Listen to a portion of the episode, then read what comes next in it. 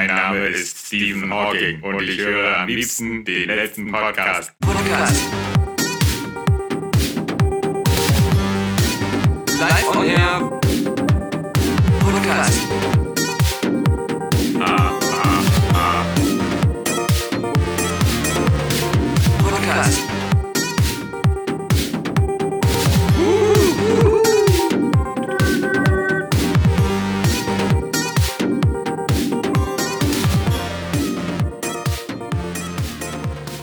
Siri, Cortana, Alexa, geht los, es geht los. Irgendjemand. Äh, Alex, Alex, genau, der Name war es, der mir nicht einfiel. Alexander, Ja, Ähm, Daniel. die, Äh, die hey, Zukunft, Daniel. Ja, die Zukunft ist jetzt. Und ich dachte mir, Alter, diese ganzen Sprachassistenten, Ja.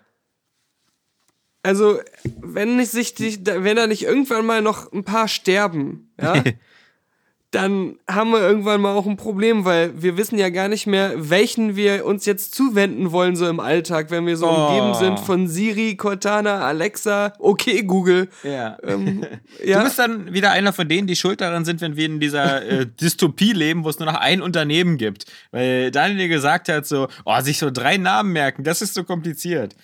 Ne, da Lass kommen ja immer alles neue über dazu. Amazon machen, ja? So vor ein paar Jahren, da gab's nur Siri. Microsoft Sidewinder äh, Game Commander und da habe ich meine Sprachbefehle eingegeben hier. Äh. Bei Counter-Strike irgendwie gute Shotgun. Und dann hat er die automatisch gekauft, die bessere Shotgun. Unendlich leben. Ja. Unverwundbar. ja, ja. Aber Und, äh, da musstest du ja nichts davor sagen. Da musstest du ja nur auf den Knopf drücken. Auf den Genau. Voice-Chat-Button. Ne?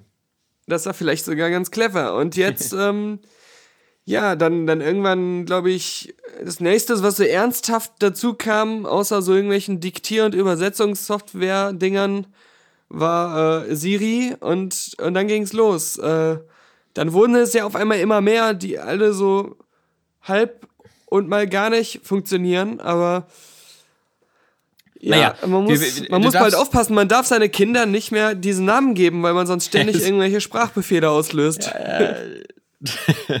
Das ist, das ist natürlich geile, geile Idee. Seine Kinder Siri, Alexa und Cortana zu nennen. Ja. Ey Siri, komm so- her. Piep, piep. Ich hab dich nicht verstanden. Was? Nein, halt, Moment, Cortana. Das ist, du, du könntest da am Ende genau sowas draus machen wie bei ähm, Airplane. So, äh, Mhm. mit, mit Captain Over und Captain Roger. Roger, Roger, Over, Over. Haben wir Clearance, Clarence? Ja. Am besten, am besten machst du direkt so einen Dreiernamen für ein Kind. So, ja. Hey, Siri, Alexa, äh, okay, Google. Aber, aber Siri. Alexa, Siri Alexa klingt schon wieder so, als ob das äh, eine Figur ist aus äh, Fuck You Goethe 3. Ja, wo da auch, auch Ja, immer stimmt. jeder zweite Witz aus den lustigen Mandy Chantal-Witzen besteht. Ja. Also, auf jeden Fall, was ist eigentlich, wenn man zu laut Halo spielt Ja. und seine Xbox One anhat währenddessen, seine Kinect oder sein Mikrofon? Ja, kommt doch auch in jeder Cutscene Cortana mehrmals vor. ja. Ja. Na, vor allem, äh, wir wissen ja alle, wo das herkommt, nämlich äh, eigentlich natürlich aus, wie so ziemlich alles in dieser tollen, neuen technischen Welt, aus Star Trek. Und da hieß es ja immer nur so, Computer? Mhm. Ja? Also, die wussten schon, warum sie, weil, weil in dieser Zukunft das natürlich ganz logisch ist, dass man das Computer nennt, weil es ist ja der Computer. Die scheiß Enterprise D gehört nämlich nicht irgendeiner scheiß Firma, die wieder irgendeinen Trademark oder irgendeinen Copyright-Claim da draufsetzen muss, dass es wieder so einen Namen hat, den nur sie benutzen darf. Ja, Ja, sonst, äh, wäre das, wär das das Apple-Raumschiff gewesen, also eigentlich so wie bei J.J. Abrams Star Trek, dann hätte Ja. der wirklich sagen müssen, äh, hey Siri, äh, auf dem Bildschirm. Ja, und das Gute ist so, selbst wenn du auf einem Schiff von den Klong Klingonen oder äh, Romulanern oder so bist, ja. ist die Chance ganz gut, dass Genau. du auch einfach nur Computer sagst und alles funktioniert. Das ist echt so, auch unabhängig von Ja. irgendwelchen Nationalitäten. Du musst nicht erst wieder im Handbuch nachblättern, wie die scheiß Spracherkennung heißt. Ja, Ah. ja. Aber man muss auch sagen, bei Star Trek, der Computer ist ja quasi, der hört ja immer zu. Ja. Also der ist ja immer da und ähm, der wartet eigentlich nur immer gespannt darauf, wann wieder jemand seinen Namen sagt, um endlich loszulegen. Das ist nicht so wie, äh, wenn ich jetzt irgendwie Siri oder so aktiviere, dann kommt die quasi aus dem Tiefschlaf, muss auch oft, es gibt da auch erstmal so eine Wach, Wachwerdephase. Ja, ja, ja. wo Ja, ja. es so eine Ladezeit und wo ein komisches Symbol erstmal aktiviert werden muss, ehe ich sprechen soll. Ja. Und ähm, dann manchmal kommt noch, und bei, besonders bei Siri ist das immer mal so, mal so. Manchmal soll man direkt sprechen und manchmal kommt erstmal, was kann ich für dich tun? Ja, genau. Hey, unterbrich mich nicht, du Scheißfotze. Ja, eben. Also, Dann ich hab's dir schon gerade gesagt. geredet, ja, genau. aber dann kommt, dann hört sie doch zu und dann redest du den Satz noch zu Ende, sodass sie nur den halben Satz mitbekommen hat. Ja, womit du sie auch völlig in Verzweiflung treiben kannst, sind meistens irgendwelche Bluetooth-Freisprecheinrichtungen im Auto, Äh, weil da gibt's dann äh. so, die, so eine starke Verzögerung, dass du mit Siri echt, also da, da, da wirst du gar nicht. Äh das Einzige, Ja. wofür ich Siri immer verwende und das in letzter Zeit recht häufig ist, dass ich oft immer abends, wenn mein Handy schon in der Ladestation ist, dann sage ich immer einfach nur, hey Siri, stell den Wecker auf 6.30 Uhr. Und ich muss sagen, das klappt doch erstaunlich fast immer.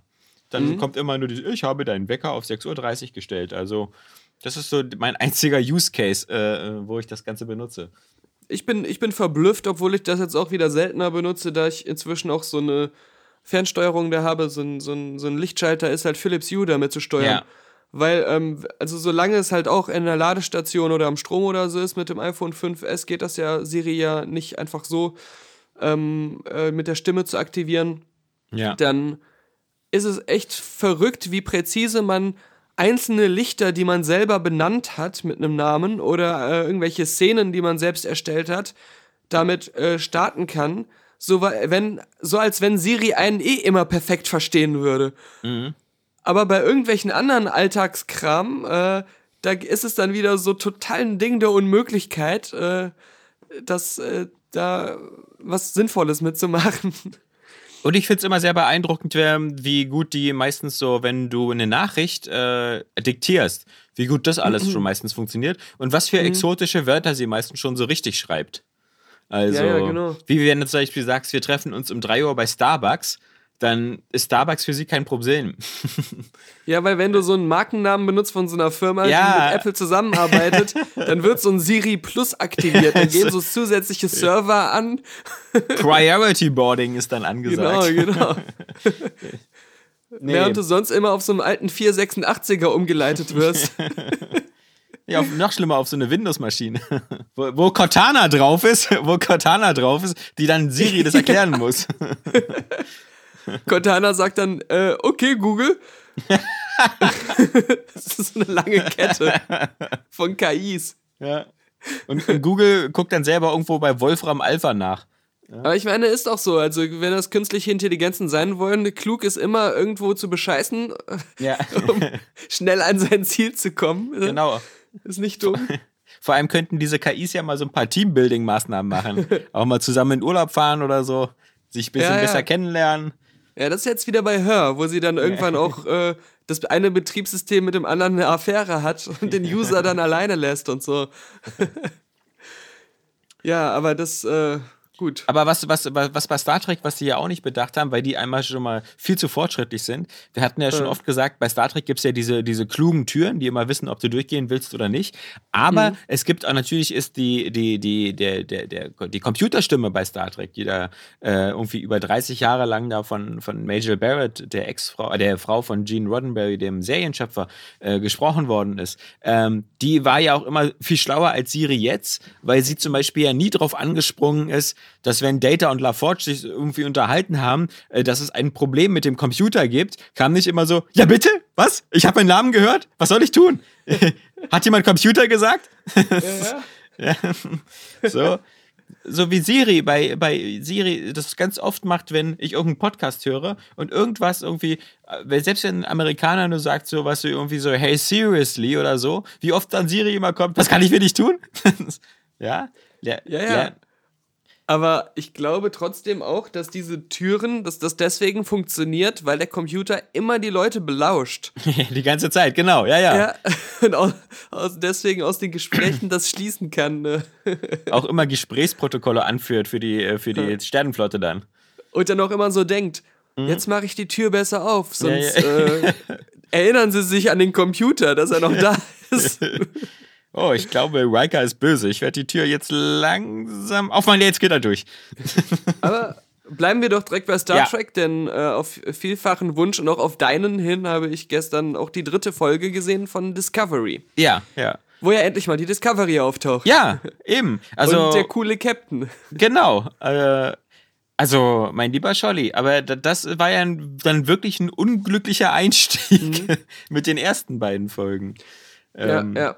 Und äh, mit, mit äh, diese, diese ganze, diese ganze äh, Michel Yeo-Geschichte, mit, mit, die so, so, so nirgendwo so richtig hinführt. Ähm, zumal, also so als, als Background-Geschichte, glaube ich, ja gut, jetzt hat man äh, den, den Michael ein bisschen besser oder sie ein bisschen besser kennengelernt, aber das hätte man, glaube ich, auch arger zusammenführen können. Ja, sie wollten Ähm. irgendwie auf Teufel komm raus auch da, dieses äh, komische äh, halb Märtyrer, halb Deserteur Ja. ähm, äh, Szenario schaffen, um ganz klarzustellen, dass jetzt auch jeder erstmal misstrauisch ist und jeder sie hasst und dass es so ganz krass ist, dass dieser Captain sie haben will. Ähm, aber wie du auch schon sagtest, das hätte man auch anders haben können. Vielleicht ist Und, das auch so ein äh, bisschen so durch Game of Thrones, dass die Leute jetzt immer glauben, so weißt du, du kannst jetzt auch erstmal noch so krasse Story-Arcs erstmal noch so, so rausholen ähm, und auch so den Nebenfiguren erstmal noch so eine große Background-Geschichte geben. Denn, und ich glaube auch, sie dachten, sie müssen Ja. unbedingt was Krasses mit den Klingonen machen, Ja. weil das halt die sowohl Nicht-Fans kennen, was dass es Klingonen gibt und was das ist und dass das mit Star Trek zu tun hat, als auch die Fans, die dann auch sagen so, ah, jetzt sieht man mal endlich, wie das alles passiert ist und so. Äh, das ist, glaube ich, da auch so ein bisschen ja. so der Gedanke gewesen in den ersten Folgen. Also Mission Farpoint, Mi- Mission Farpoint, Mission Farpoint ist da schneller zum, also da, da war, glaube ich, die erste 45 Minuten hast du die ersten drei, vier Crewmitglieder eingeführt bekommen und dann wurde auf Farpoint Station dann der Rest abgeholt. Dann kam, glaube ich, dann erst Beverly dazu und, und Jordi und, und so. Das war ganz clever gemacht, um so sieben Figuren in zwei Folgen einzuführen. Ähm, Ich finde halt, ich finde halt immer noch trotzdem, auch, auch obwohl die dritte Folge besser ist und auch mehr von dem zeigt, was ich sehen will bei Star Trek, ist es trotzdem, finde ich, nicht richtig geil. Also es ist einfach jetzt besser Ja, und ja. es wäre besser gewesen, direkt mit dieser Folge anzufangen, aber ähm, ich finde diese Michael-Figur immer noch zu plakativ und irgendwo auch uninteressant, weil es so gezwungen wirkt alles und ich finde auch immer noch die Schauspielerin nicht so gut Nee. für diese Rolle und ähm, äh, ich f- äh, finde, es fühlt sich auch immer noch nicht ganz wie Star Trek an, sondern wie Nee. eine ähnliche andere Serie. Ja, genau. Ich finde auch, die dritte Folge macht daraus jetzt, und viele hatten das ja, also einige bei Facebook ja auch geschrieben, so, die dritte Folge macht daraus jetzt noch keine gute Star Trek-Serie, sondern sie, sie, sie, sie macht jetzt ähm, äh, auch noch so, so vieles eben so anders, als man es bisher von Star Trek-Universum kennt. Also alle, auch der, der, der Isaacs, der, der Captain, äh, sind ja irgendwo so ein bisschen zwielichtige Figuren, die anscheinend immer alle noch so eine Hidden Agenda haben oder irgendwie immer noch so was, was selber vor sich hinkochen da. Ähm, Deswegen bin ich jetzt auch nicht der Meinung, oh geil, endlich bin ich als Trekkie jetzt wieder bei einer coolen Star Trek-Serie. Das ist mir aber ehrlich gesagt egal, weil was ich jetzt zumindest fühle, ist, ah, endlich bin ich bei einer halbwegs interessanten Sci-Fi-Serie gelandet. Und das Genau, hatte, genau, der, ja. das hatte der, der, der erste Teil eben noch gar nicht. Ähm, Ja. Wa- Was sich leider nicht entschärfen wird, ist, glaube ich, eben das, das mit den Klingonen, weil ich die halt super unattraktiv finde, so als Gegenspieler und, und von der ganzen Machart. Und das scheint aber so die übergreifende Rahmengeschichte zu sein.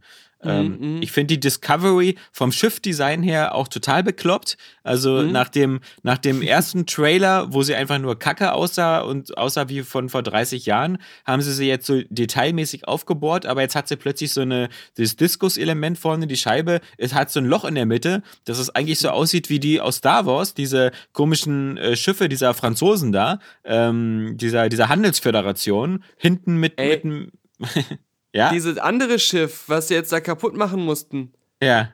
das sah cooler aus. Ja, genau. ja, ja, das, Ja. Die, die, das ursprüngliche. Das dachte ich mir auch. Und jetzt, jetzt sieht es halt so ein bisschen komisch aus mit den, mit den leeren. Aber da kann man sich bestimmt auch dran gewöhnen. Ähm, Ich finde aber, das Shuttle sieht cool aus. ja. Also Genau. das sieht auch wieder stylischer aus, auch glaube ich mit äh, so mit diesem Schwarz und, und äh, noch ein paar Farben dran, äh, als die späteren Shuttle, wo man sich halt auch wieder denkt, ähm, oh, äh, da hat irgendwann mal so jemand gesagt, äh, lass uns das alles mal wieder simpler, eckiger und unattraktiver machen. Wir sind hier keine Spaßgesellschaft. So. Naja, die coolsten Shuttles hatte ja Deep Space Nine, diese Runabouts. Die waren ja, die konnten Ach ja, ja auch stimmt, über Warp klar, gehen. Ja. Nee, also, aber ich fand jetzt eben auch diese, diese, äh, auch vom Pacing her, die dritte Episode halt, ähm, äh, man, man klingt ja immer schon fast so wie so ein, wieder, wie so ein, wie so, wie so ein alter Macho, aber also wirklich, das profitiert enorm durch den Captain, der jetzt wieder dabei ist. Ähm, Auch durch den, diesen, diesen äh, ersten Offizier da auf der Maschinenraum, der natürlich wieder unbedingt von Anfang an erstmal als schwul dargestellt werden muss, was aber jetzt vielleicht erstmal nicht schlimm ist. Ähm, aber das ist halt wieder so ein bisschen so, da, dass man so bei neuen Serien mittlerweile immer so die Uhr stellen kann, so wann, wann die ersten äh, Schwulen auftreten und wann der erste, der erste Kuss zwischen zwei Frauen kommt oder so. Ähm, Naja, und äh, davon profitiert es und äh, also insgesamt, dass da auch andere Charaktere interessanter sind. ja, selbst Mit diese Ausnahme von Zimmergenossin, ihrer Zimmergenossin. die finde ich irgendwie witzig. Das, die, das hat für mich sowas wie Orange is the New Black im Weltraum. ja, ja, genau. Also äh, eigentlich mehr vor dem, vor dem äh, Hintergrund wieder, wenn ich es weiter jetzt als Star Trek-Serie gucke. Ja, ja, nee, ist- nee, nee, nee, nee. Das geht halt nicht. Ich finde auch, ähm, die dritte Folge muss ganz klar, äh, vielleicht liege ich wieder falsch, man kann sich ja mit einer fünfsekündigen Google-Recherche sofort korrigieren, aber für mich fühlte sich das so an, als ob die dritte Folge auch von einem anderen Drehbuchautor geschrieben worden ist, weil die Dialoge Äh, waren teilweise. hatte das beim, bei Midnight's Edge gesagt, da wusste ich nicht, Ja. ob das ein Witz sein soll oder nicht. Nachdem sie die beiden Brian Fuller-Episoden hinter sich gebracht haben, die entstanden sind, bevor er gefeuert wurde, sehen wir jetzt, wie die äh, darauffolgenden Showrunner die Serie weitermachen.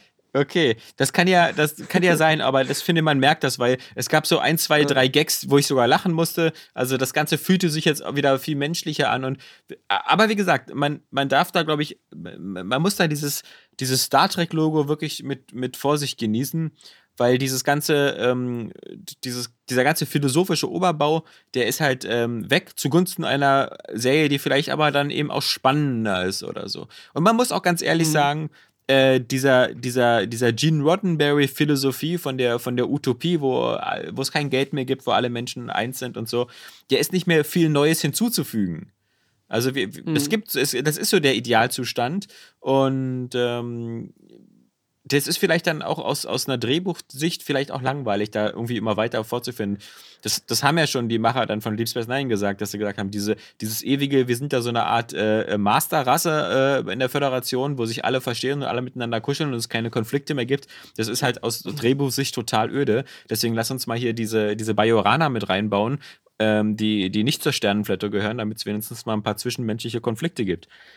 Ich glaube, das ist doch auch immer das Interessante, wenn du so eine Utopie und so eine auch vielleicht Superrasse dann konfrontierst mit Situationen, mit anderen Völkern, mit anderen Ideologien und dann schaust, äh, kann diese Utopie da noch Bestand haben und Ja. kann die auch noch an ihren Werten festhalten. Du musst das halt immer wieder mit irgendwas, äh, musst du wieder Reibung erzeugen.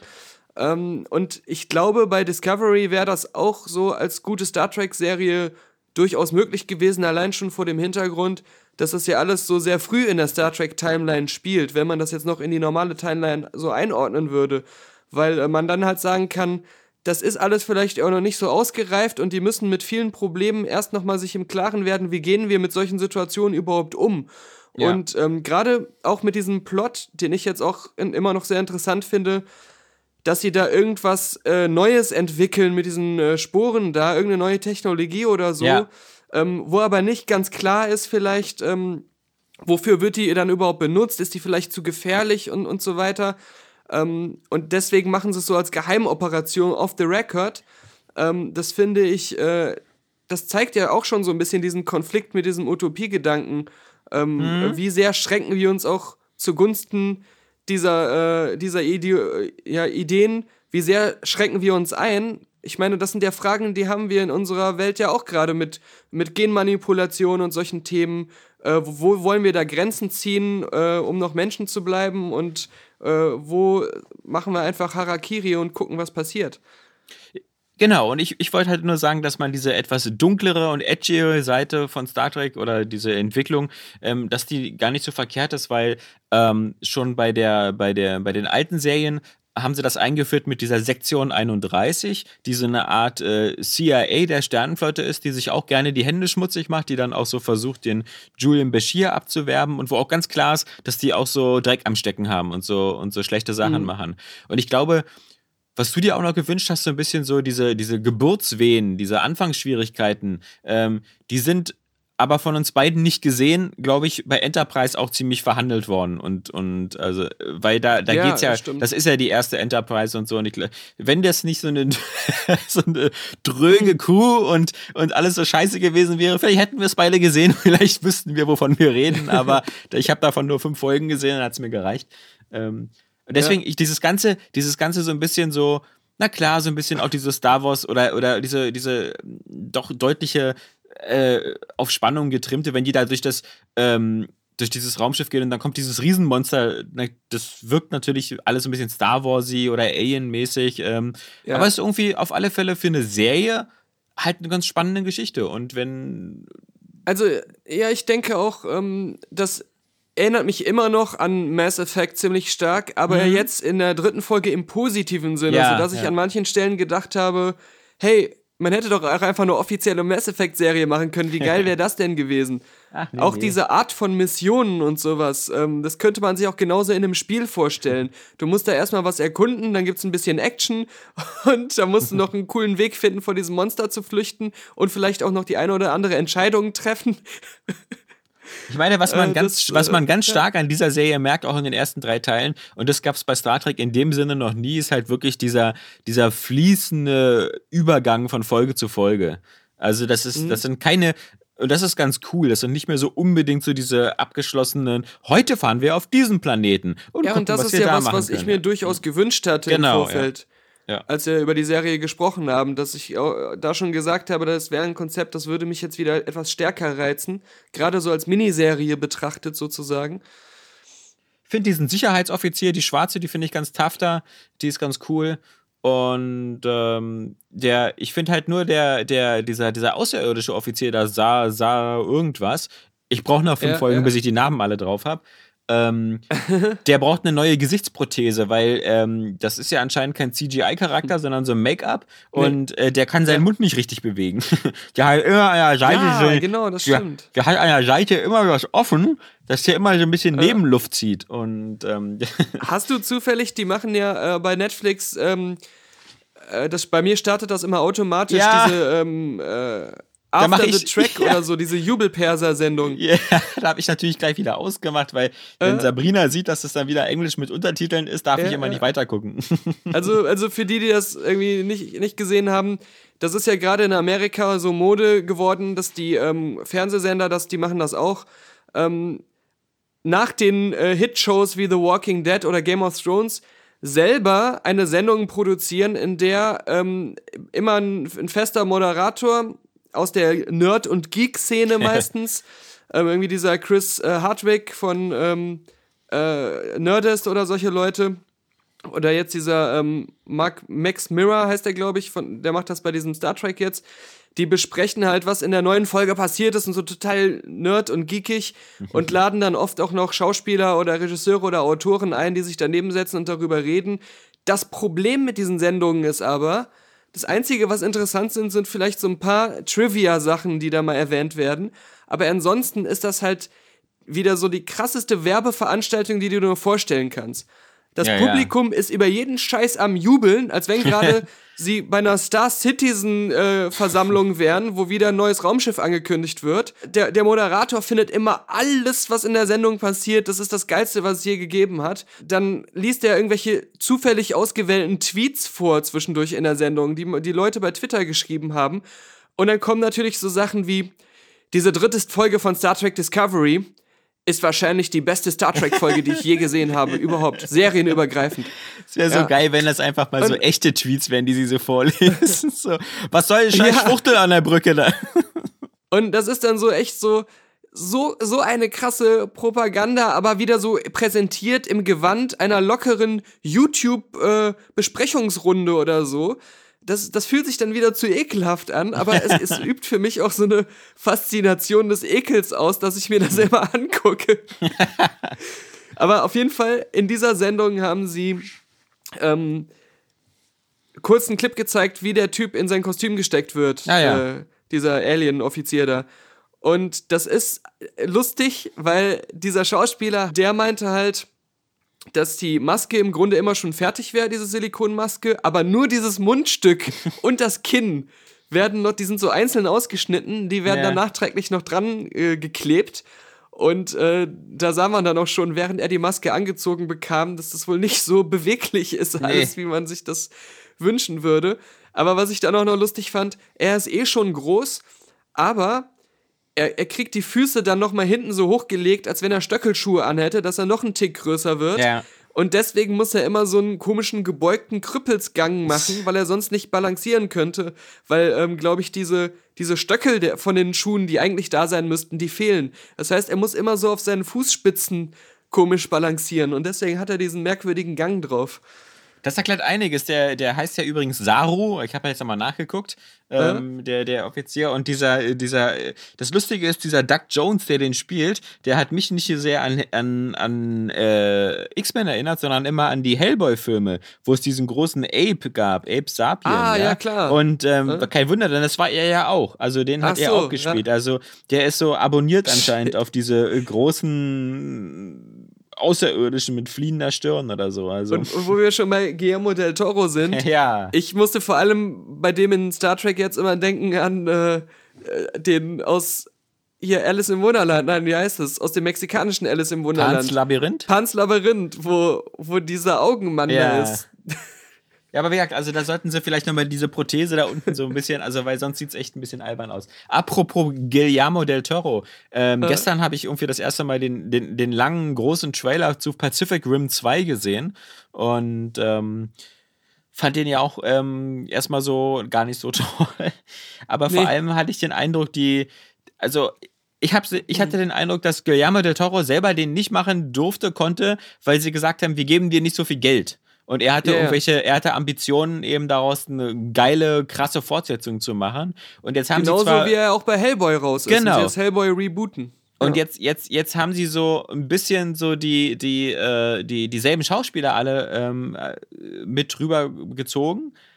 Bis auf natürlich so den, den Hauptdarsteller und Iris Alba, also bis auf die teuren, haben sie alle übernommen. Aber für mich wirkt jetzt ähm, Pacific Rim 2 so ein bisschen so wie so eine Direct-to-Video-Fortsetzung von Starship Troopers. Wo so, so, wir haben so ein paar Leute mitgenommen, die Effekte machen wir alles ein bisschen günstiger Ja. äh, und, und das, das das Ganze, weiß ich nicht, das hat auch wieder so diesen, diesen Charme und diese Brachiale. Also die, ich fand so, bei dem ersten Teil hattest du das Gefühl, diese Jäger und so, die hatten eine extreme Wucht und, und eine Ja. Größe und, und die waren auch schwerfällige Maschinen. Und jetzt sind es wieder so eine Mischung aus Power Rangers und Transformers. Die also, ich musste einfach 100% genau an Power Rangers denken. Diese Ja. ganzen komischen, silly Moves, die sie da machen Genau. und diese ganzen albernen Posen.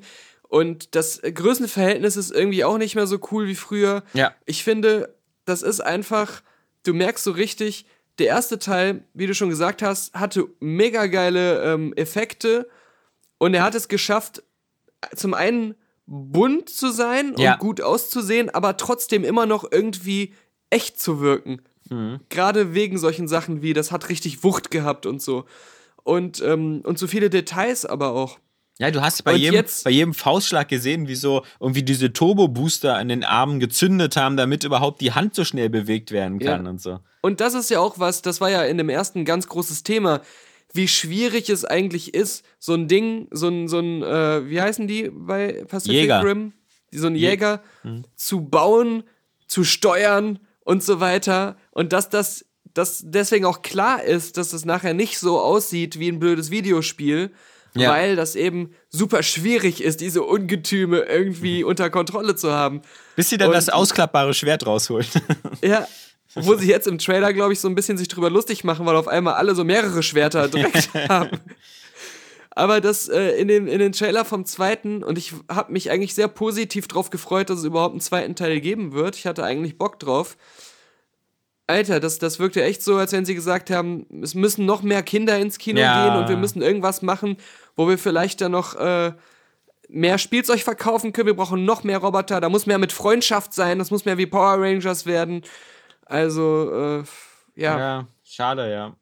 Genau. Da müssen viel mehr so äh, Jugendliche ran und das muss alles viel lustiger sein und die müssen viel unterschiedlicher aussehen. Der muss so eine lustige Keule haben und so und naja. Mhm, Und es ist ja auch wieder so, ähm, eigentlich war, fand ich der erste Teil, auch wenn Guillermo del Toro immer Lust hatte auf eine Fortsetzung, im Grunde war der mal wieder so richtig definitiv zu Ende eigentlich. Also dieser Spalt, Ja, wo ja. diese K-Juice rauskam, dieser Monster, der ist geschlossen worden, aber Mhm. sowas von. Und damit war eigentlich dann auch mal Schicht im Schacht. Also, Klar, Naja. natürlich. mhm. Wäre vielleicht halt jetzt ein interessanter Ansatz gewesen zu sagen, dass ähm, nachdem das Monsterproblem gelöst ist, die Ja, Menschen sich das- wieder anfangen, gegenseitig zu bekämpfen ja, ja. und, diese natürlich Jäger gegenseitig, ja. diese Jäger zur Verfügung haben, was natürlich dann eine Waffe ist, die auch zum Einsatz kommt. Oder, dass sozusagen die Regierung sagt, ähm, wir, wir stellen dieses Jägerprogramm ein, äh, weil wir haben ja keine Monster mehr und wir brauchen die nicht mehr und wir zerstören all diese Jäger und die sich dagegen wehren. Und dann so, ne, weißt du, so wie bei, ähm, äh, na, bei X-Men oder sonst was, so dann sagen, okay, wir gehen lieber so in die Illegalität, was ein bisschen schwierig ist mit so einem Riesenmonster. verstecken. Ja, okay. Deswegen, geil. Keine gute Idee vielleicht. So Das- kostümiert immer, Kappe tief ins Gesicht gezogen. Ey, in der Brainstorming-Phase es gibt's keine negativen Ideen, ja? Also, Die bauen so eine unterirdische Basis, die aber so groß ist, dass sie quasi die komplette Erdkern aushöhlen müssen. Und da haben wir wieder die Die Innererde. Echsenmenschen. Ja. Ja, okay, okay, okay. Äh, keine gute Idee. Oder was, was auch eine blöde Idee wäre, die aber geil aussehen würde, wenn sich so diese Monster da, die aus den äh, Spalter kamen, so überlegen, wie haben die uns besiegt? Ah, mit diesen Jägern. Dann lass uns unsere eigenen Jäger bauen. Und dann kommen die wieder zurück. das sind einfach so diese riesigen Schwabbelmonster in diesen Jägern. Nee, da hätte man dann vielleicht wieder eher wie bei Independence Day das machen sollen, dass so zwar dieses Kaiju-Monster-Problem gelöst ist, dass jetzt aber Aliens kommen. Ja, ja. Aber dann, wenn, wenn Roland Emmerich das gemacht hätte, hätte er Ja. wieder gesagt, aber inzwischen haben die Menschen gelernt, wie man die Kaiju-Technologie einsetzt. Ah, ja, ja. Und haben dann selber Schwabbelmonster. Ja, genau. Es haben alle auf einmal so Tentakel und so. Nee, okay. Keine gute Idee. Aber ich, hab, ich weiß, was eine bessere Idee ist, eine sehr gute Idee sogar. Ähm, äh, das war das äh, Sequel zu Blade Runner. Ja, also für Ja. alle, die es äh, die es verpasst haben oder so, wir haben ja noch diesen extra Podcast gemacht für Kingsman 2. Ähm, nur Oh nochmal so ja. als Hinweis, weil ähm, das war wirklich also, also unfassbar, ähm, was uns dieser Film zugemutet hat. Äh, Wir haben aber ich gar glaube, nicht so viel geweint, weil wir so wütend waren. ja, wir waren, also es war wirklich so eine einstündige Hassrede oder Wutrede. und ähm, das hatte man echt selten. Also wer, wer nochmal die, die, die Nachbereitung haben will für das, äh, glaube ich, wirklich für, also filmisch die größte Enttäuschung dieses Jahres. Ähm, und, und dieses Jahr hatte ja schon einige. das will schon Ich was meine, heißen. se se Ja. selbst für Leute, die bei Mother entsetzt waren, ja. Der Schmerz bei Kingsman wird noch größer sein, weil bei Mother gab es halt nicht Mother 1, wo man Ja. gesagt hat, boah, das ist einer der rundesten Popcorn-Filme, die ich kenne. Ja. Äh, das war Also übrigens über eine Stunde und 40 Minuten, unser Kingsman 2, Ach so. die letzte Filmkritik-Podcast. Ähm, auf die letzte Website.com oder auch in unserem zweiten Podcast, die letzte Filmkritik. Ja. Da kann man sich das nicht nur antun, sondern man sollte sich auch, egal was für ein Mensch ist man ist, ist man ein Mensch, der selber Sequels macht, dann sollte man das hören, um zu wissen, wie es nicht geht. Wir erklären das da ziemlich detailliert.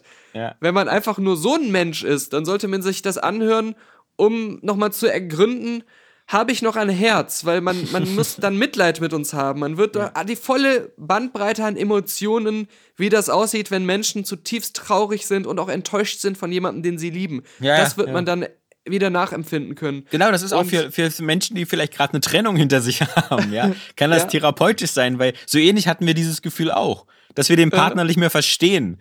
Dass wir, dass wir auch plötzlich die gemeinsame Vergangenheit, die wir so als positiv empfunden haben, war im Nachhinein doch alles schlecht. Ja? Und als wenn der, der Partner uns noch im, im, äh, in der, in, äh, am Abend der Trennung ohne Gleitgel mit beiden Fäusten in den Arsch rapen würde. ja. Und So dann hat aber anschließend. Das Video dann noch so als, als, als Revenge-Video noch online stellt. Und wenn du ganz dumm bist, Ja. guckst du dieses Revenge-Video sogar auch noch in 3D. ja. ja, aber umso besser natürlich, dass ähm, äh, bis jetzt äh, nur von dir ähm, validiert, äh, natürlich, dass äh, Blade Runner doch erstaunlich äh, gut Ja. geworden ist. Ja. Also so 2049.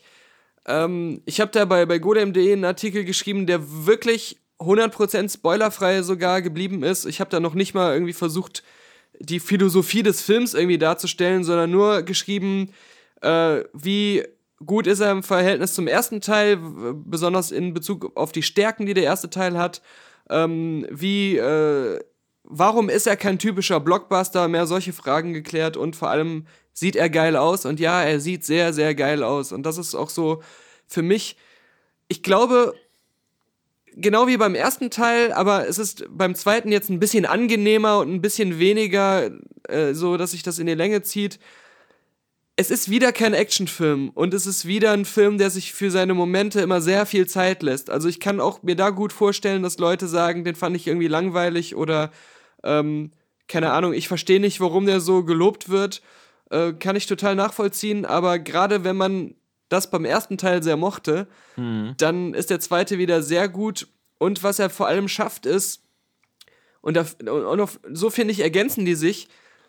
Der erste Blade Runner immer diese legendären Aufnahmen von der Stadt und äh, mit der Musik im Hintergrund und so.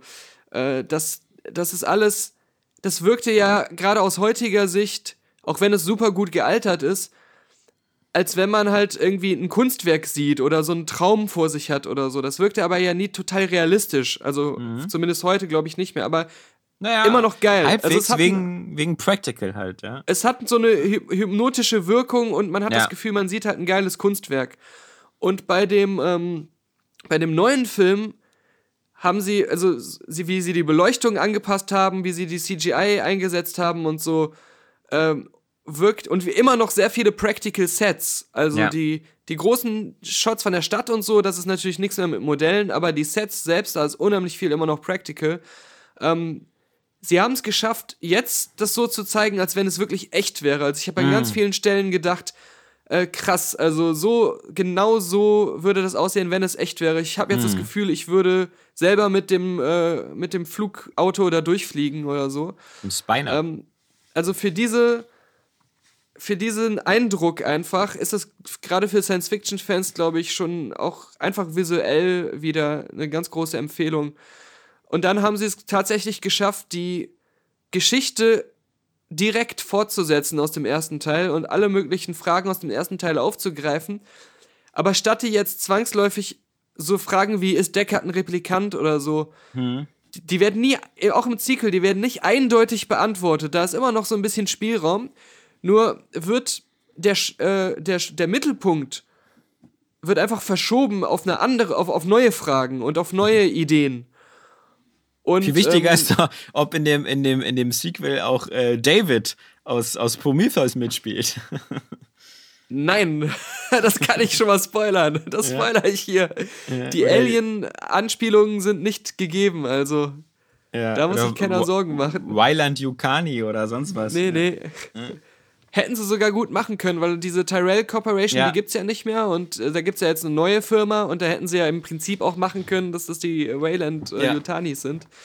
Ähm, Da hat, der, da hat aber unser, unser Formel 1-Fahrer gesagt, so, ja, äh, das macht er nicht mit, den Scheiß. aber die, äh, was ich, was ich ganz gut finde, hier haben sie es auch geschafft, im Gegensatz zu Kingsman, rückwirkend beim, auf den ersten Teil gesehen, nie so einen Move zu machen, dass sie irgendwelche Szenen nochmal zeigen, aber was hinzufügen oder irgendwas verändern.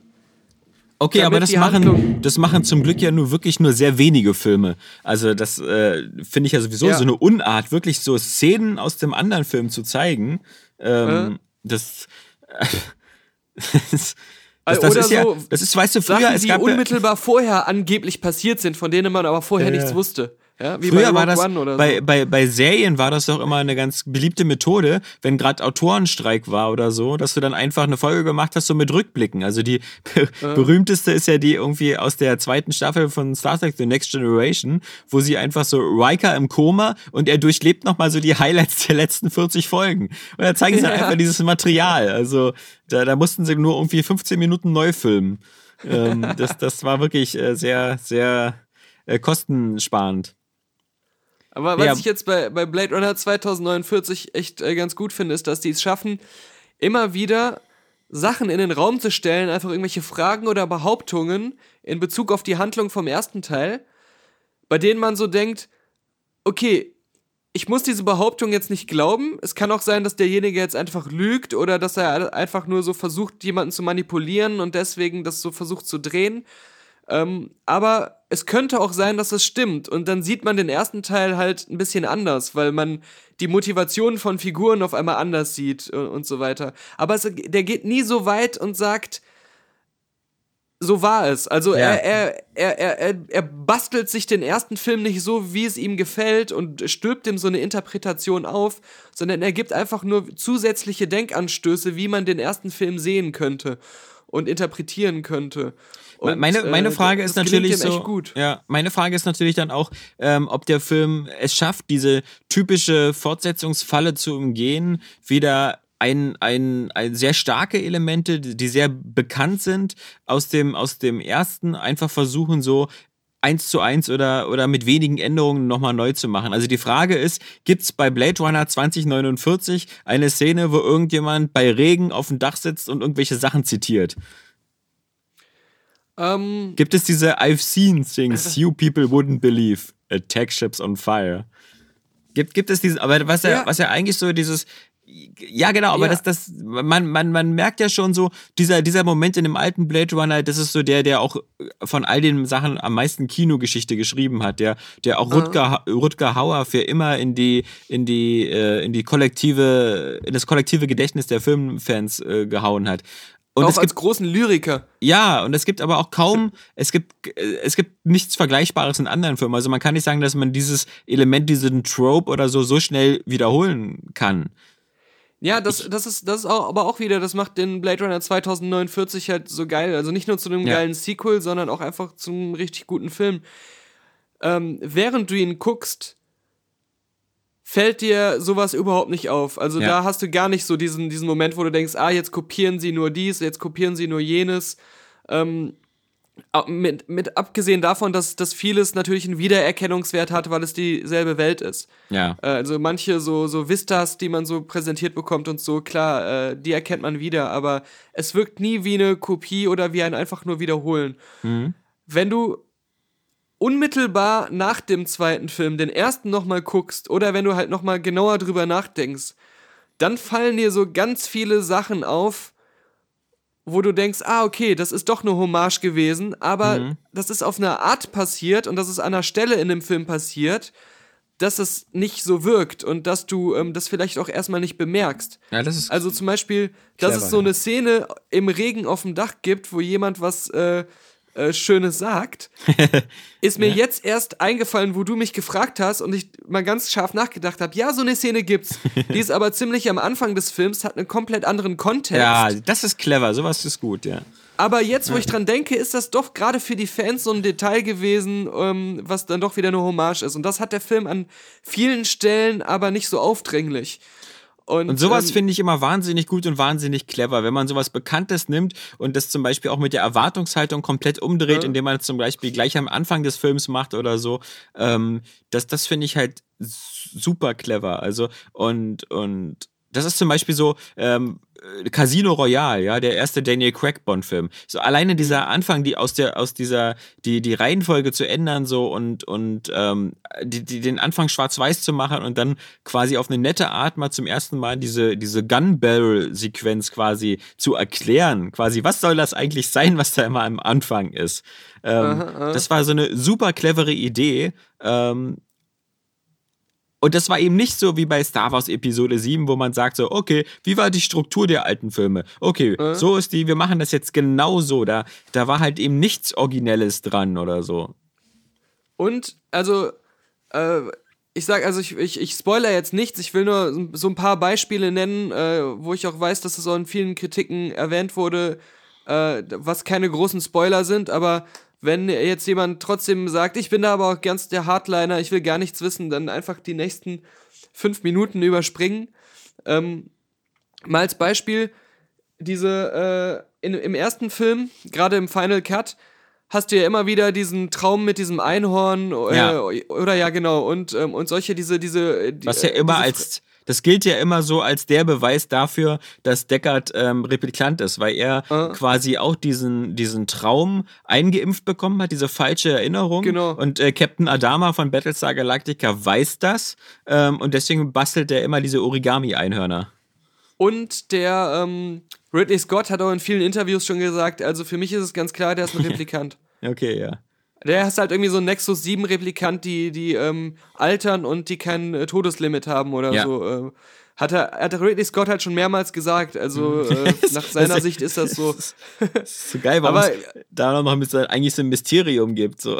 Im Grunde, und darum geht es auch so ein bisschen wieder im, in, ging es schon im ersten, aber im, im zweiten auch, ist es eigentlich so, es wird immer noch nicht wirklich bestätigt, ob er ein Replikant ist oder nicht. Es könnte immer noch beides sein am Ende. Es ist natürlich viel wahrscheinlicher, dass er ein Replikant ist, schon im ersten Film. Nur am Ende muss man sagen, das ist gar nicht so wichtig. Und darum Hm, geht es ja auch ja, so ein bisschen. ja, ist das überhaupt wichtig? Nee, eben nicht, Wenn- genau. Ja. Ja, genau. Und ähm, Das macht ja auch diese Rede von Rutger Hauer so, so, so, so extrem stark, weil sie eben nicht irgendwie darum geht, ob ein Replikant feststellt, dass seine Batterie bald alle ist, sondern dass das so das überhaupt das menschliche Dilemma mit der Sterblichkeit ist, dass eben diese, diese ganzen Momente, die wir und die Erinnerungen, die wir haben, eben halt nicht auf ewig konservieren können, sondern dass in, die dann eben wie Tränen im Regen einfach verschwinden. Dass wir halt so Genau. eine flüchtige, flüchtige Existenz haben.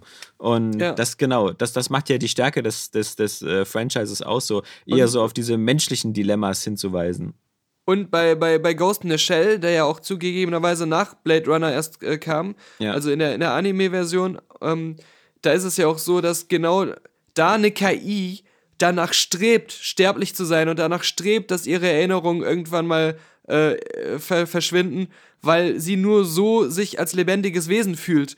Ja. Und ähm, genau, im, ich meine, im, im zweiten Blade Runner, was ich eigentlich sagen wollte, ist, da siehst du, wo diese Erinnerungen, diese eingesetzten, implantierten Erinnerungen bei den Replikanten, wo die herkommen, wer die bastelt und so. Aber das ist in der Story von Blade Runner 2049 ein total wichtiges Element und das wirkt halt nicht wie so ein nachträgliches blödes Worldbuilding oder so ein Overexplaining, sondern es macht total Sinn und es macht auch total Sinn im Hinblick darauf, ähm, äh, wa- weil, weil ähm, Ryan Goslings Figur eben auch so bestimmte Träume und Erinnerungen hat, ähm, von denen er sich fragt, wo die herkommen und Ja. was die für eine Bedeutung haben. Und so wird ein Element aus dem ersten Film genommen und darauf wird aufgebaut und da, daraus ähm, entsteht quasi fast schon die ganze Story von Blade Runner 2049. Und ähm, es ist nicht so wie bei Star Wars, dass so am Rande erwähnt wird, Midichlorianer. Da Weißt kriegt was- ein Element was- eher was- so wirklich Tiefe verliehen und gleichzeitig ähm, äh, erzählt es eine sinnvolle Fortsetzungsgeschichte weiter. Weil, weil du gerade, weil du gerade Träume sagst, ja, also ich bin ja immer wieder, ähm, immer wieder, wieder fasziniert, was unter Unterbewusstsein so mit Träumen anstellen kann. Ich hatte gestern Nacht oder so habe ich geträumt irgendwie, also so, es war so ein Traum, der so ein bisschen so mit teilweise mit so Kollegen von der Arbeit war. Aber das Interessante an dem Traum war, dass mir in dem Traum jemand einen Witz erzählt hat, den ich im Traum nicht kannte und drüber gelacht habe. Und, und das ist so, ey, wie geht denn das? Ja. Welcher Witz war das? Ja, das habe ich, kriege ich leider nicht mehr zusammen. Aber ähm, ich weiß nur noch die Situation an sich. Vielleicht ist da die Erinnerung auch trügerisch und so, aber dieses so, genauso wie es bei Inception auch erklärt wird, weißt du, dass so, dass das Unterbewusstsein so diese, diese Welt erschafft, in der du dann selber als Subjekt drin bist, das war auch so. Und ich finde es halt, ich finde es halt, ähm, ich hatte auch schon mal äh, einen Traum, wo ich irgendwie jemand anders mit mir mit einer fremden Sprache gesprochen hat, die ich mir erst übersetzen musste. wo ich mir auch dachte so, äh, okay, ähm, was macht jetzt das? Also, äh, das, was macht mein Kopf da gerade, ja? Äh, Ja. er, er spricht eine andere Sprache und lässt es dann nochmal übersetzen durch mich und oh, Wahnsinn. Also, Das, das, das, das finde ich so die faszinierenden Dinge in den Träumen. Nicht so sehr dieses so, guck mal, ich kann fliegen oder ich habe wieder Sex mit 100 Frauen, sondern einfach so diese, wie dein Unterbewusstsein dich in den Geschichten deiner Träume selbst überraschen kann. Ja, ja. Wo, wobei, wobei du dich doch eigentlich nicht überraschen dürftest, weil es ist dein, dein Gehirn, was die Scheiße gerade sich ausdenkt, ja. Also, wie, wie kann es im Traum so sein, dass du sagst so, oh, was ist wohl hinter dieser Tür? Ich werde mal nachgucken. ja. Aber dann ist da auch irgendein absurder Mist und dein Gehirn muss schnell Ja. damit klarkommen und akzeptiert es dann einfach. Ja, aber so im, im Traum schaffst du doch das, was du sonst nie schaffst, so eine Art äh, Live-Rollenspiel zu machen, wo du selber Spieler und Meister bist. Ja. nee, nee. Aber noch ganz kurz, also ähm, du guckst ja heute nochmal, äh, guckst dir Blade Runner 2048 ja nochmal, 49, äh, äh, im IMAX an, bin ich ja ein bisschen Genau. neidisch. Ja, Sogar im, im Original gibt es ja, Ja. immer die im IMAX Ja. die Auswahl. weil zwei verschiedene Vorstellungen. Ja. Mhm. Ich muss mir leider dieses Wochenende Cast 3 angucken. Äh, auch meine- hoffentlich mein- im Original, Alex. Meine Kinder wollten irgendwie nicht zu Blade Runner. ja. Fanden den ersten doof. Der war langweilig. ja, da reden die zu viel. Nee. Ich wollte Aber- nur, also es, es, ja. es wird auf jeden Fall eine letzte Filmkritik mit Patrick aus Hürth geben, weil der guckt Sehr den gut. heute auch nochmal Ja. direkt und äh, wir werden wahrscheinlich heute Abend dann auch was irgendwie nochmal dazu aufnehmen, äh, mit Spoilern und so und, und so weiter, wo alles besprochen wird. Aber ähm, hier noch zum Abschluss, ich finde immer noch den ersten besser, weil der zweite wirkt mehr wie so ein realistischer Take auf diese Welt, wie schon gesagt. Also Ja. nicht nur optisch, sondern auch so äh, vom, vom Rest her. Und äh, was dem aber fehlt, ist dieses mysteriöse, traumartige, Film-Noir-mäßige.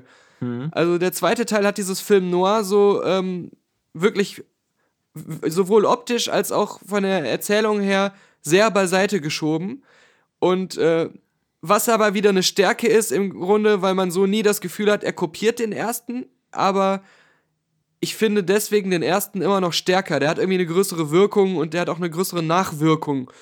Aber wenn man jetzt sagt, Blade Runner 2049 ist nur einer der besten Science-Fiction-Filme der vergangenen fünf bis zehn Jahre, Ist das schon ein Riesenkompliment, ja. ist das trotzdem schon vollkommen ausreichend. ja. Achievement unlocked, ja. Ich wollte ja nur erzählen, dass ich mir jetzt noch, ähm, die Woche bin ich ja jetzt äh, stolzer Besitzer einer Nintendo Switch und ähm, hab mir ja diese, äh, musste ein bisschen suchen, aber zum Glück gab es die bei, bei meinem Händler vor Ort ja. Ich wollte unbedingt die graue haben, also die mit den beiden grauen äh, äh, Joy-Cons. Ähm, weil gerade wenn man so viel unterwegs ist und so, möchte ich nicht so eine alberne, äh, bunte Kombination haben da. Irgendwie Mhm. rot, blau oder was da immer noch gibt. Oder die beiden roten, die mit dem Mario Odyssey Bundle kommen. Und es ist, ähm, es macht schon, es macht schon ähm, wirklich Spaß. Es ist vor allem, habe ich, also ich habe den Eindruck für bei mir und auch vielleicht, ähm, das, das ist ja das Tolle an dieser Konsole, ist, dass, wie man sie benutzt, halt so völlig unterschiedlich sein kann. Aber bei mir ist das, glaube ich, vor allem ein Handheld, was ich ab Mhm. und zu auch mal an Fernseher benutze. Ähm, aber, aber primär ein Handheld. Ja. Und da als, als ehemaliger äh, PlayStation Vita-Besitzer und so muss ich natürlich sagen, so, das, das, mal, das fetzt schon. Also, das ist wirklich mal, äh, äh, finde, der, der Bildschirm hat eine gute Größe. Ich muss mal gucken, wie das ist, wenn man unterwegs ist, weil man, die, die weißt du, die ideale Entfernung ist diese typische, ich lieg im Bett und habe das Ding vor der Nase Entfernung. Das Ja. ist so, aber wenn man so unterwegs ist, dann hat man ja meistens die Arme so ein bisschen in so einer weiteren Entfernung und dann kann das, glaube ich, auch schnell, ähm, weil, weil die Spiele ja da auch äh, nicht mehr so klassische Handheld-Spiele sind, so mit großen Schriften und großen Menüs, dann bin ich mal gespannt drauf. Also es macht super Spaß. Das, äh, ich ich habe jetzt, wie gesagt, nur zwei Spiele da, also drei, äh, dieses äh, Mario und Rabbits und nochmal das Zelda und ähm, als Download-Titel mir dieses Stardew Valley runtergeladen, weil das halt Mhm. immer super entspannt ist, abends nochmal so ein, zwei Tage äh, äh, in dem Spiel Harvest Moon mal- zu spielen. Harvest Moon zu spielen, ganz genau.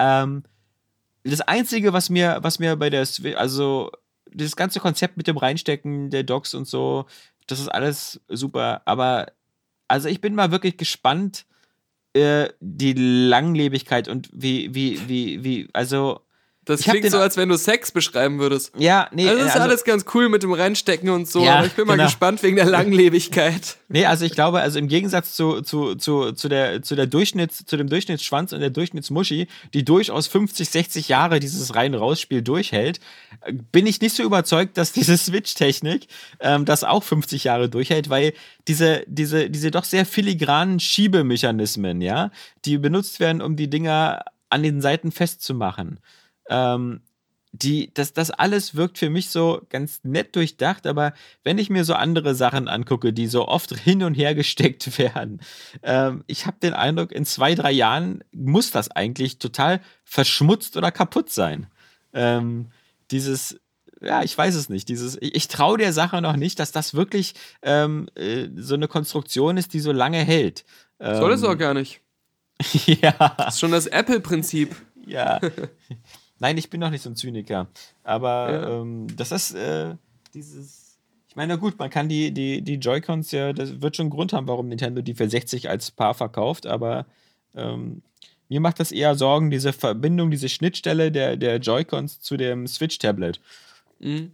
Weil, wenn man so wie ich erstmal zu geizig und zu faul ist, sich diesen Pro-Controller zu holen, und ich weiß noch nicht mal, ob der Pro-Controller das überhaupt dann äh, ausschließt, aber dann muss man ja jedes Mal, wenn man das Ding zu Hause wieder reinsteckt, wieder die Controller abstecken und wieder um diese komisches, um diesen Hunde-Controller rummachen, der aussieht wie so ein, wie so ein Dackel, ja. Äh, Mhm. Und dieses, dieses, sagen wir mal, in der Woche so ständig, dieses so abklippen, ranklippen, abklippen, ranklippen. Ähm, ich bin mal gespannt. Ich meine, ich habe mir so eine, natürlich so eine, so eine, so eine Tasche so eine geholt, äh, an der erstmal so ein Panzerbildschirmfolie dabei ist. So eine Hartplastik, die man erstmal vor dem Bildschirm klebt, damit ähm, zumindest der ein paar Jahre durchhält. Ja, ja, nicht genau. gleich total zerkratzt oder so. Ähm, Ja. Ja, das ist aber- natürlich bei der Switch ein bisschen äh, nerviger dann. Genau. Aber es ist natürlich so, also wirklich, es ist diese Philosophie und diese, diese Vision, die halt vielleicht PlayStation Vita und so auch so hatten, dieses wirklich kompromisslose, ähm, super powervolle Handheld und vielleicht dieses am Fernseher nicht ganz so starke Nintendo-Gerät, was völlig scheißegal ist, weil ich will darauf ja nicht Battlefield spielen oder so. Ich will ja nicht Ja, die wir haben ja auch gesagt, als die Switch angekündigt wurde, war so der Hauptkritikpunkt, sage ich jetzt mal, warum verkaufen sie es so stark immer noch als Heimkonsole Ja. und sagen nicht direkt konsequent, das ist jetzt unser neuer DS quasi, das ist jetzt unser Genau. neues Handheld und Ja. äh, das kannst halt auch an Fernseher machen. Aber im Grunde ist dieser Hybrid-Gedanke ähm, ein bisschen, ja, so ein bisschen Augenwischerei an dem, an dem Ding. Ja, naja, wie gesagt, also ich glaube, die Nintendo-Only-Titel und, und die First-Party-Titel, die, die sehen auch noch auf der Glotze richtig gut aus. Also auch gerade so ein Mario Kart äh, 8 oder so äh, schafft ja sogar 1080p und 60 äh, Frames oder äh, will die Hand nicht ins Feuer legen für 60 Frames, aber ich glaube schon. Ab, aber ich würde mir natürlich jetzt auch wünschen, dass, dass viele von diesen. Ich finde es natürlich zum Beispiel blöd, dass sowas wie dieses kleine neue Metroid, also diese, dieses Remake von dem zweiten Metroid-Game auf dem Game Boy, dass das jetzt nur für den DS erschienen ist und nicht auch für die Switch. Und ich würde mir natürlich wünschen, dass diese, diese klassischen Titel, die ich gerne auf dem DS gespielt habe, so wie Professor Layton und diese Ace Attorney-Reihe, jetzt gar nicht mehr weiter so sehr auf dem, auf dem, äh, auf dem DS weiterentwickelt werden, sondern dass die jetzt auch schon so für den Switch kommen. Ist vielleicht ein bisschen Ah, schöner, klar. ein bisschen größer und so. Muss ja nicht immer Vollpreistitel sein als Download-Titel. Ähm, denn das ist äh, so für unterwegs ist die, ist die wohl schon, muss man schon sagen, dass, da ist es dann wirklich cool, einfach die unterwegs zu zocken. Äh, und auch dieses, was ein wirklich nettes Gadget auf Reisen ist, ist das Ding so wie so einen kleinen Bildschirm hinzustellen und mit den zwei Controllern irgendwelche Minispiele zu zweit zu zocken oder so. Das ist, äh, das ist schon. Cuphead zum Beispiel. Ja, das, keine Ahnung. Das ist, äh, ich habe es jetzt, diesen ersten Level habe ich geschafft. Ich habe auch diesen ersten Endboss geschafft, der noch so leicht, leicht ist, diese, diese, diese Möhre und diese Kartoffel, äh, gegen die man kämpft. Aber danach so, der nächste Endboss sind so irgendwie zwei Boxer und die machen mir schon wieder Schwierigkeiten und ich habe echt einfach kein, keine Geduld und so, diese, diese ganzen äh, Pattern, also diese ganzen Muster immer auswendig zu lernen. Mhm. Äh, und dann sind das ja immer, diese Endbosskämpfe sind ja immer so vier oder fünf Phasen. Und ah, ich, hab bin mir ja auch das mal kein bei Dark Angry Joe Souls-Spieler. angeguckt, das Angry Review. Ja, Und äh, da bin ich dann doch schon wieder so ein bisschen auf den Geschmack gekommen. Da habe ich mir Ja. so gedacht, äh, ich glaube, das ist das Spiel, das ich an Weihnachten mit meinem Bruder im Koop durchspielen werde. Ja. Äh, und meine Eltern sagen dann immer wieder so, und Jungs, habt ihr nicht mal Lust, da mal draußen spazieren zu gehen? Und, äh, und wir sagen dann immer so, nein, wir sind noch krank, wir können nicht. Ja, das ist, ähm, also das ist, glaube ich, echt was für euch beide da. Also, ich weiß auch gar nicht, ob das, ähm, das ist kein Spiel, glaube ich, was leichter wird, wenn man es im Koop spielt.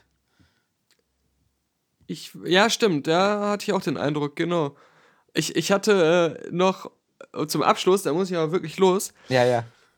Ähm, Titanfall 2 mir mal gekauft für einen 20er, weil ich mir Was? dachte, Gute Investition. Vor allem Ich- ist mir nämlich, ja? ich musste wieder, als ich den Trailer zu Pacific Rim gesehen habe, wieder nochmal an ja. Titanfall 2 denken, weil auch dieses Spiel stellt diese Max viel glaubwürdiger und besser dar als diese äh, Kackdinger in Pacific Rim 2. und die setzen ja in der Kampagne auch voll so drauf, die Verbindung zwischen Ja, diesem genau, seelenlosen genau. Roboter und den, Ja. diesem Menschenpiloten. Das Ja. ist so wie, als wenn man einen Seelenverwandten hätte. Hast du schon durchgespielt? Nee, nee, ich Ach so. hab, das ist ja, das ist das Geile. Ich hab's mir für 20 geholt, weil ich dachte, ich will das jetzt auch mal supporten, diese ganzen, keine DLCs und was weiß ich, was sie da alle sich Mühe gegeben haben, bei dem Spiel richtig zu machen. Und ein 20er ist schon okay. Ja. Und ich habe ja den ersten im Multiplayer auch bis zuletzt immer mal wieder gespielt. Und äh, dann dachte ich mir, ah cool, die Kampagne spiele ich jetzt auch mal. Ja. Dann, dann hatte ich jetzt aber auch nicht so viel Zeit, äh, sonst hätte ich wahrscheinlich weitergespielt. Aber ich habe halt einen halben Tag lang nur das Tutorial gespielt, die Weil da gibt's wolltest so ja ein- die, die Highscore wieder das, äh, bekommen. Ja, da gibt's ja. so ein so ein Parcours, wo Ja. man auch wirklich so parkourmäßig durchjumpen und rennen und ballern muss. Äh, Und wurde auch am Anfang auf so einer Tafel, die im Spiel ist, dann auch die Zeiten deiner äh, aus der Freundesliste drinstehen, oder? ja, und ich glaube auch von den Entwicklern und so. Ja. Also, und da musst du, äh, um das äh, Master Achievement zu kriegen, irgendwie in die Top 3 kommen. Was fast ein Ding der Unmöglichkeit ist, wenn du den Parcours normal angehst. Ja. Natürlich sieht man dann wieder bei YouTube irgendwelche Speedrunner, was man da alles so für Tricks machen kann, indem man zum Beispiel schon, bevor man über die Startlinie rennt, irgendwo sich ähm, hochspringt, um schon höher zu sein, bevor die Zeit gemessen wird und dann schon auf einer ganz anderen Ebene beginnen kann und so. Und ganz viele so andere kleine, kleine Tricks, wo man Wallruns machen kann, obwohl das gar nicht so ähm, ersichtlich ist und sowas. Aber ähm, trotzdem, auch wenn man das alles weiß, ist das ein Auswendiglernen äh, in Perfektion, um dann wirklich diese Bestzeit zu schaffen, die man braucht, um das Achievement zu kriegen. Aber dann ist Folgendes bei mir passiert. Ich hatte diese Bestzeit schon längst geknackt, habe aber das Achievement nicht bekommen. Also ich hatte es bekommen, aber es wurde mir nicht angezeigt. Oh. Und so habe ich noch einige Stunden weiter versucht, meine Zeit zu verbessern, in dem Glauben, ich habe das Achievement noch nicht, obwohl ich es schon längst hatte. In der war Zeit schon hättest fast du das schon durchspielen können. ja, Nee, aber ich bin echt gespannt, ähm, wenn du es wenn du's mal durchspielst, weil ähm, das hat echt auch ein paar geile Story-Momente, über die ich gerne sprechen will, nachdem du es durchgespielt hast, um dann Mhm. Okay. nicht dir das Spiel zu versauen, sondern nur allen Zuhörern, die es noch nicht haben. ja, da bin ich doch immer gerne dabei, Alexander Vogt. ja, Daniel Pog. Ich höre, die Gitarre sagt, äh, du sollst jetzt los ins Kino. Die Gitarre sagt, ich muss los, genau. Ich höre schon die, die äh, Leute wieder bei Twitter, bei Facebook, überall. Bestimmt Ja. bei Pinterest auch, da gucke ich aber nicht rein. Ähm, weil wir, unsere letzten Podcast-Folgen waren ja immer der Kingsman-Cast eine Stunde 40, der Ja, ja. reguläre Cast auch so eine Stunde 20, eine Stunde 40, was weiß ich. Äh, jetzt haben wir mal wieder so eine Folge, die nur so ein bisschen so um, um eine Stunde rum ist. Ja. Da heißt es dann, äh, sag mal, werden die Folgen jetzt immer kürzer von, von Folge zu Folge? Äh, die, die Tendenz geht nach unten. Wir machen es wir machen's wie, die, wie, wie die Star Trek-Folge. Wir sagen jetzt einfach, hey Daniel, erinnerst du dich noch an die Highlights der letzten 120 Folgen? Und dann Ja. schneidest du einfach jetzt nochmal acht Stunden ran. Dann, dann bist du übrigens wie Facebook, da kriegt man ja jetzt fast jeden Das Tag. stimmt. Erinnerst du dich noch an diese Sache, die vor fünf Jahren passiert ist? Ja, erinnerst du dich noch an diese Fotos, die du vor fünf Jahren gepostet hast, wo du noch aktiv warst? Du Ja, Arsch? genau. oder, oder irgendwelche total belanglosen Sachen, die schon damals für dich keinen emotionalen Wert hatten. Feiere Und diese Freundschaft mit diesem so- unbekannten Menschen, den du seit drei Jahren nicht mehr gehört hast. Äh, ja, wäre auch geil so, der inzwischen irgendwie deine Kinder umgebracht hat so. und im Gefängnis sitzt. Damals aber dein Freund war, vor fünf Jahren. Und Facebook sagt dann wieder so, willst du dich nicht mal wieder bei dem melden? Ja. Aber bei, bei mir kam heute, hey, wir wollen dir diese tolle Er- Erinnerung von vor zwei Jahren zeigen. Und dann ist das so eine totale random, mittelmäßige letzte Podcast-Episode. Was du was So eine, die, die als einer der langweiligsten aller Zeiten in die Geschichte eingehen wird, wahrscheinlich. Weil wir die ganze Zeit nur über Filme und die Switch gesprochen haben. und die war auch viel zu kurz. Die Geschichte wiederholt sich also doch in diesem Sinne. Hier lasse ich uns, während die Musik lauter wird, schon ausfaden, weil wir anfangen, uns selbst schlecht zu reden.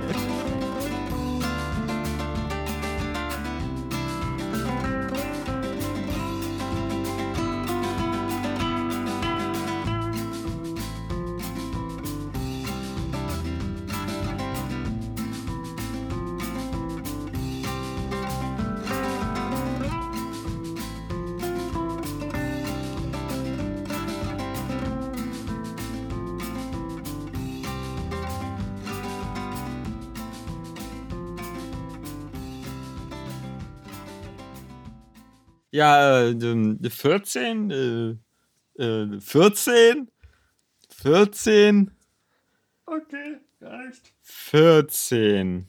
14? Hast du 14 gesagt? Ja? Ekelhaft.